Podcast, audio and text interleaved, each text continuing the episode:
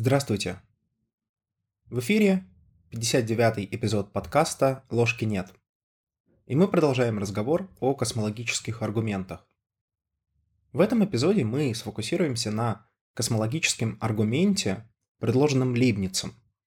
Ну, на самом деле даже не Лейбницем скорее, а его более современной версии, которой устранены недостатки, которые были в оригинальном аргументе. Вообще, это достаточно сложный аргумент – и если обратиться к литературе, то можно увидеть, что его аргументация, рассмотрение каждой из его предпосылок – это достаточно длительный процесс. Более того, здесь вот какую вообще цель я преследую, когда рассказываю этот аргумент, потому что я трезво понимаю, что он достаточно сложен для восприятия и потребуются какие-то усилия для того, чтобы его понять. У меня есть две идеи, почему мне бы хотелось о нем рассказать. Во-первых, потому что этот аргумент показывает, насколько вообще сложно современное богословие, насколько вообще сложна современная теология, в особенности аналитическая теология.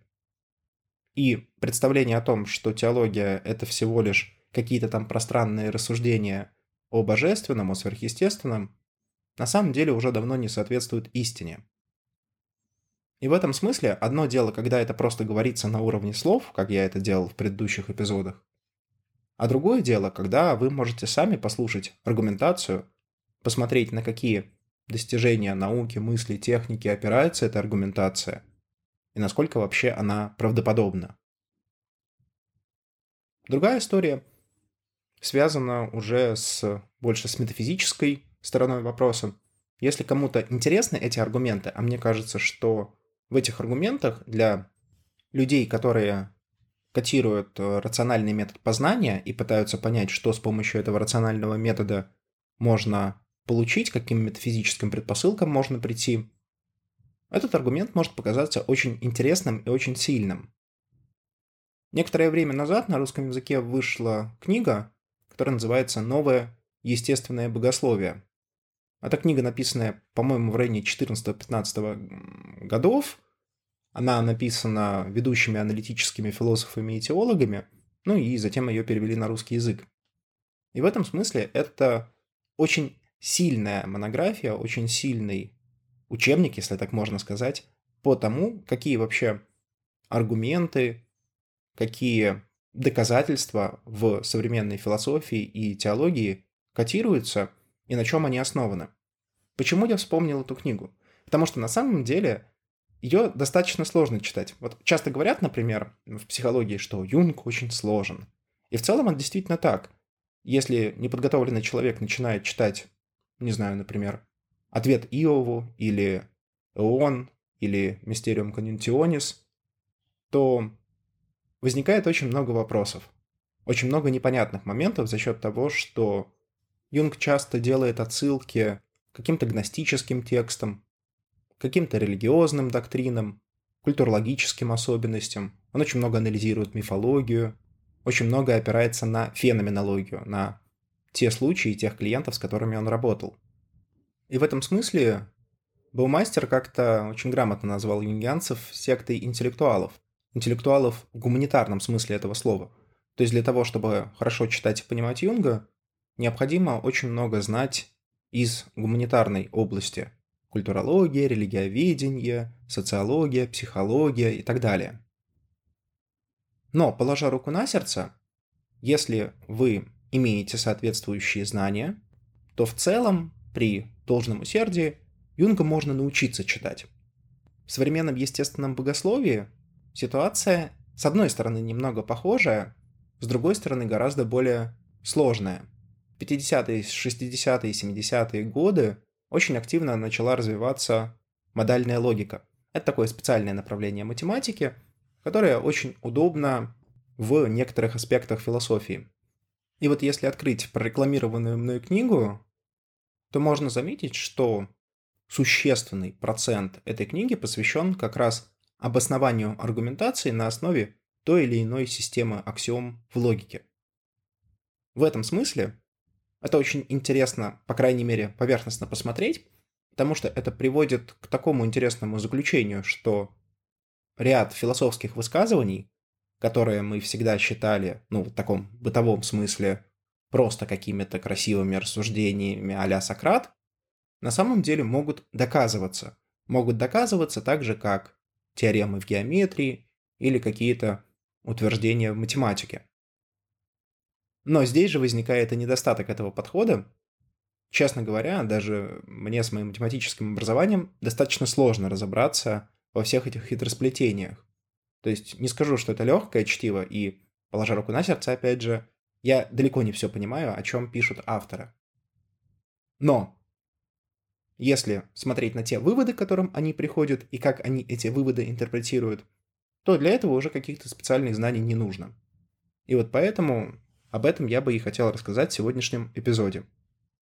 Еще одним интересным аспектом современной аналитической философии является ее частая апелляция к научным достижениям.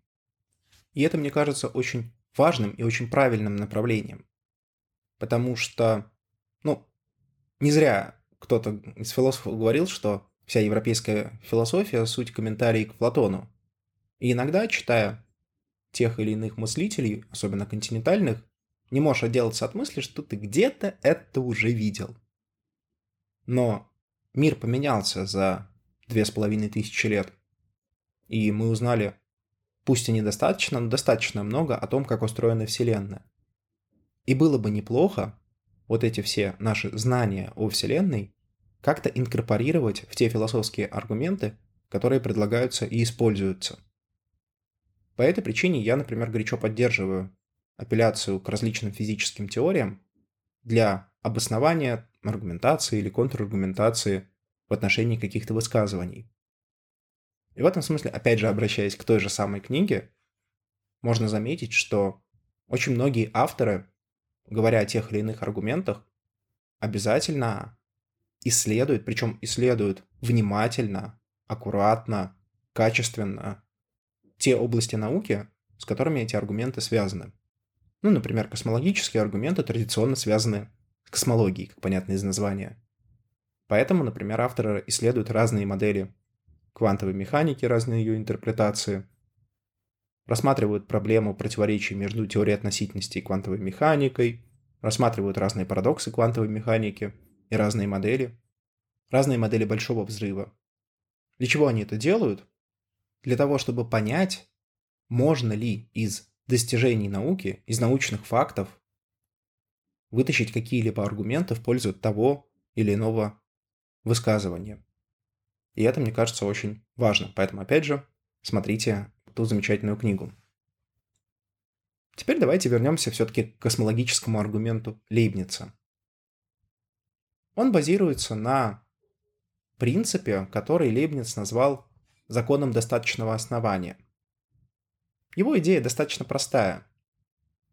Он утверждает, что никакая вещь, никакой факт не может существовать, если нет достаточной причины, почему должно было бы быть так и никак иначе.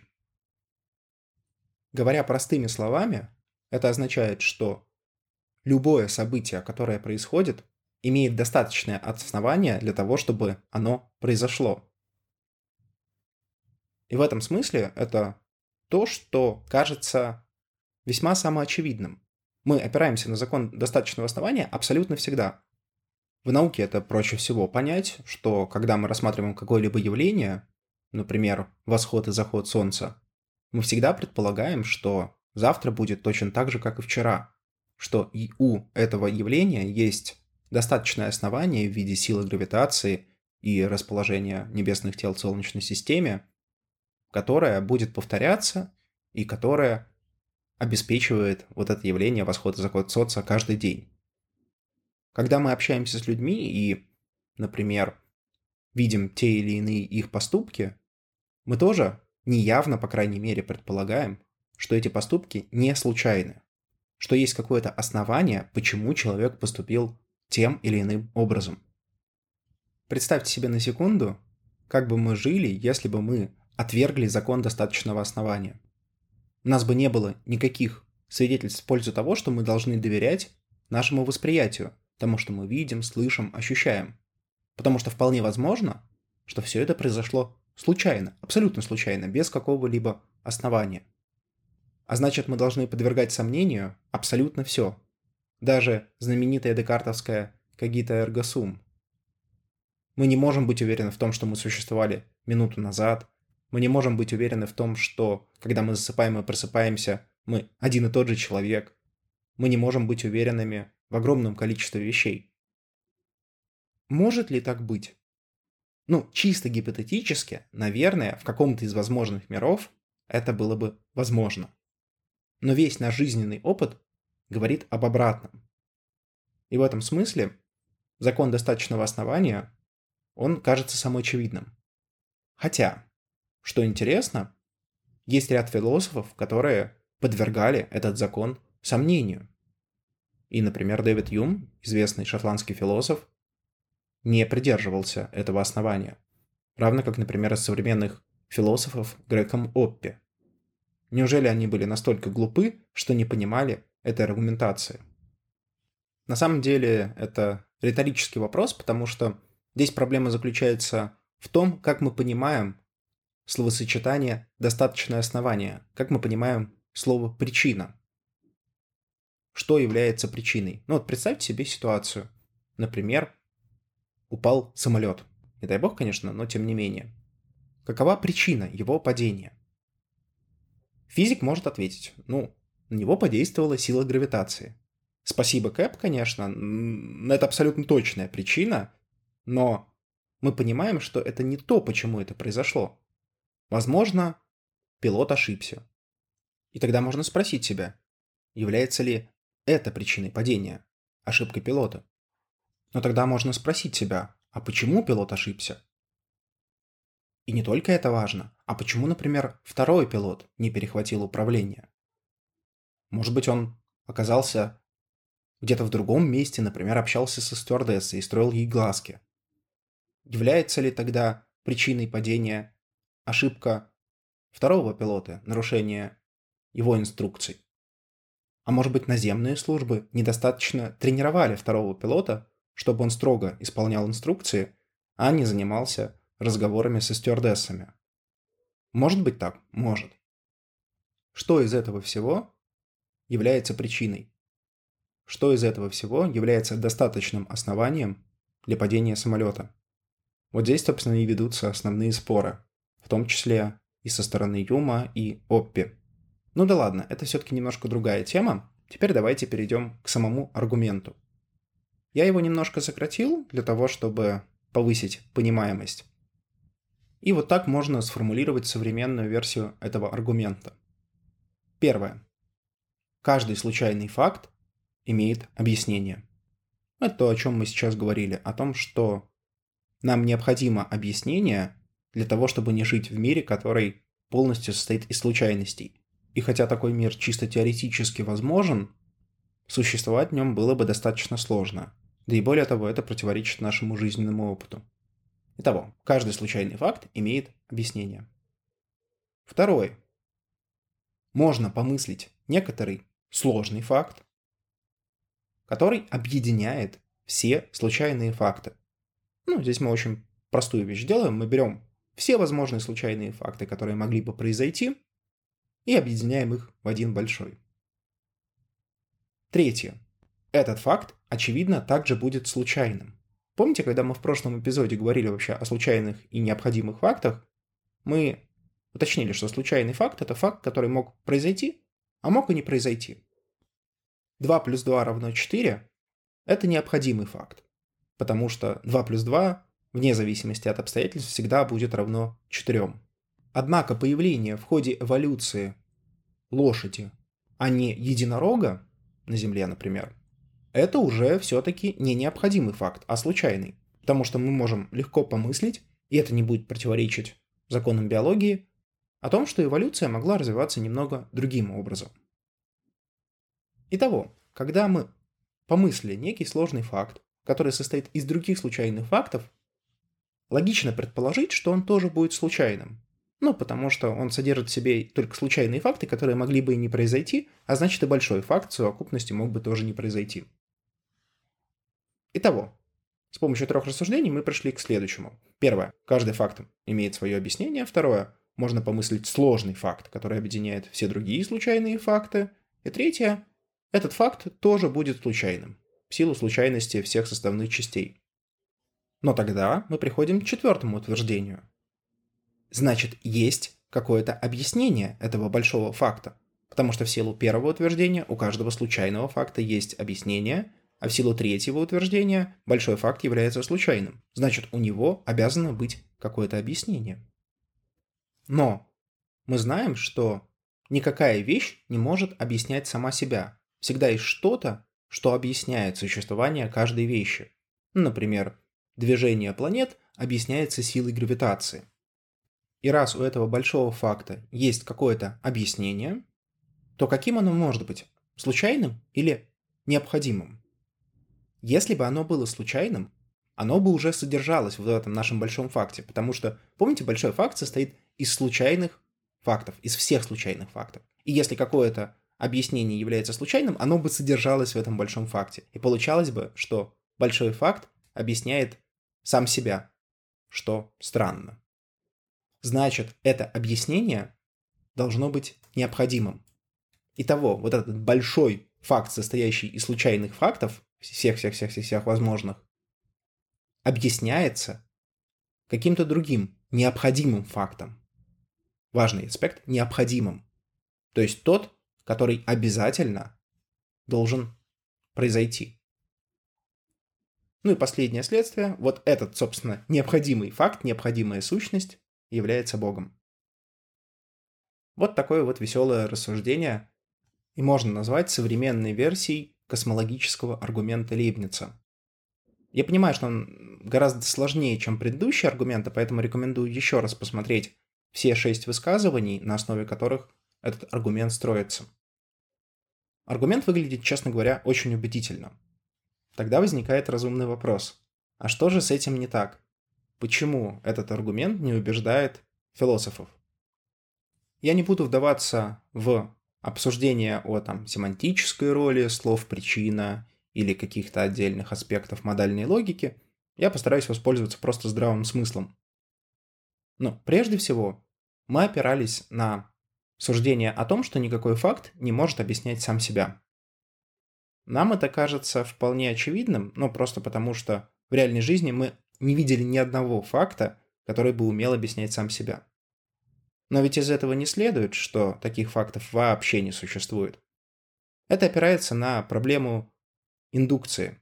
Проблема индукции, если ее кратко сформулировать, заключается в том, что мы не можем быть уверены в правдоподобности результатов, получаемых этим методом.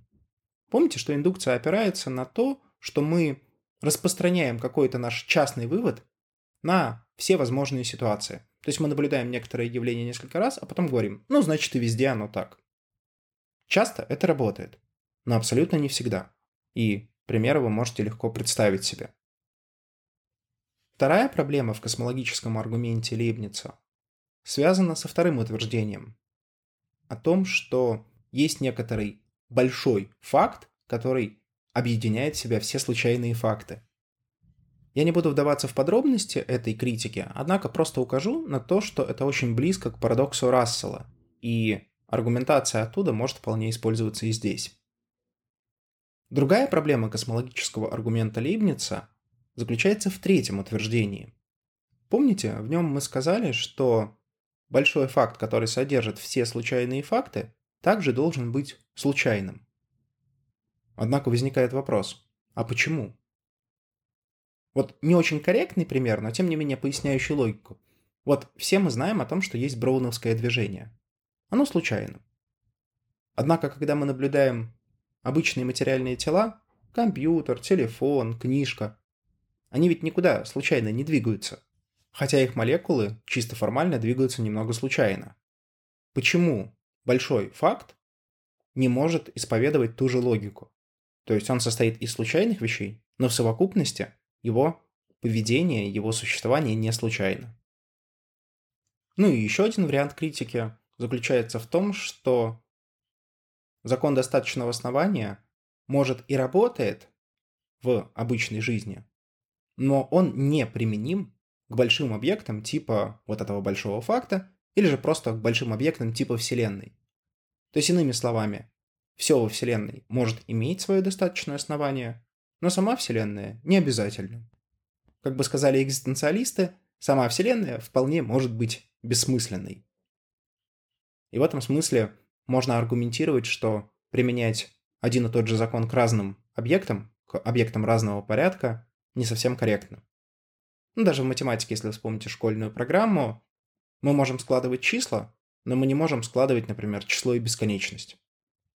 Это не вся критика, которая есть против космологического аргумента Лейбница, но, как мне кажется, эта выборка наиболее репрезентативна. Поэтому теперь, зная сам аргумент и возможные варианты критики этого аргумента, вы можете решить для себя сами, насколько убедительным для вас кажется этот аргумент и насколько убедительными кажутся его выводы. С вами был подкаст «Ложки нет». До новых встреч!